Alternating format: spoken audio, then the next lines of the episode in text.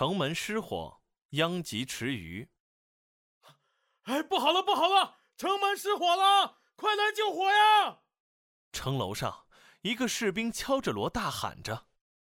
护城河里的小鲤鱼摇动尾巴，浮上水面一看，只见城门上冒起了滚滚浓烟，人们乱成一团。小鲤鱼赶紧潜回水里，朝同伴们喊道：“啊，糟了糟了，发生大事了！啊，怎么了？怎么了？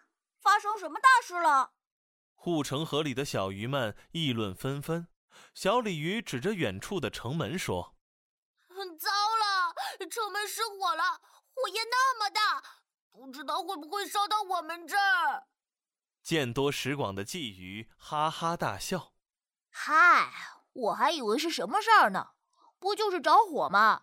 城门离我们这儿那么远，不可能烧过来的。就是就是，咱们在水里，火烧不过来的。就这样，鱼儿们继续悠闲的在水里游来游去，一点也不担心城门上的火会烧到它们。火越烧越大，小鲤鱼望着远处熊熊燃烧的大火。心里有点担心，现在火都烧到屋顶了，离我们的护城河越来越近了，怎么办呢？这下鲫鱼也有点担心了。啊，这么久了，火也没有变小，反而越来越大，再这么烧下去，很快就会烧到这里了。其他小鱼儿也开始担心。嗯是啊是啊，火好像越来越大了。嗯，怎么办呀？城里失火会不会连累到我们呀？一阵狂风刮过，火焰仗着风势越烧越大，烧毁了一大片房屋。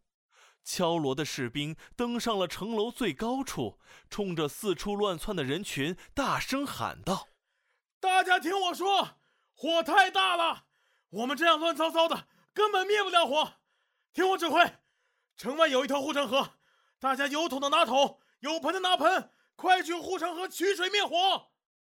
听了士兵的话，大家镇定下来，连连拍脑袋。护城河里有水，有水就可以灭火了，太好了！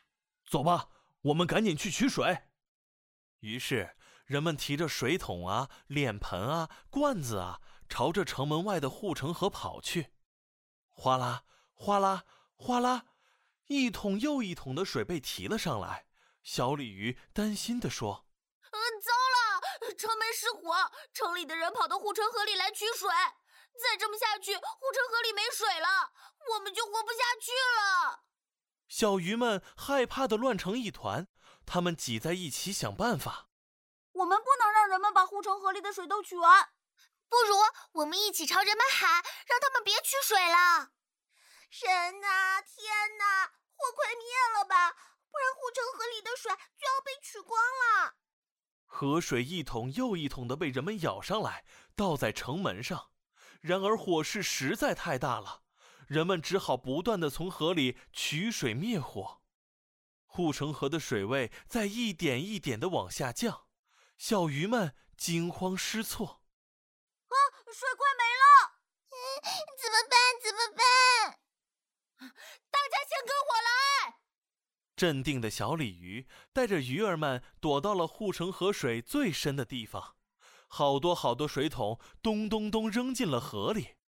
很快，水最深的地方也快没水了。小鲤鱼无奈地说：“呃呃，城城门失火，连连累到我们了。”护城河的水都都被取完了，小鲤鱼拼命的钻呀钻呀，终于通过了小水沟，钻进了小溪，逃了出来。没一会儿，护城河就干枯了，河床露了出来，其他来不及逃跑的小鱼们都被晒干了。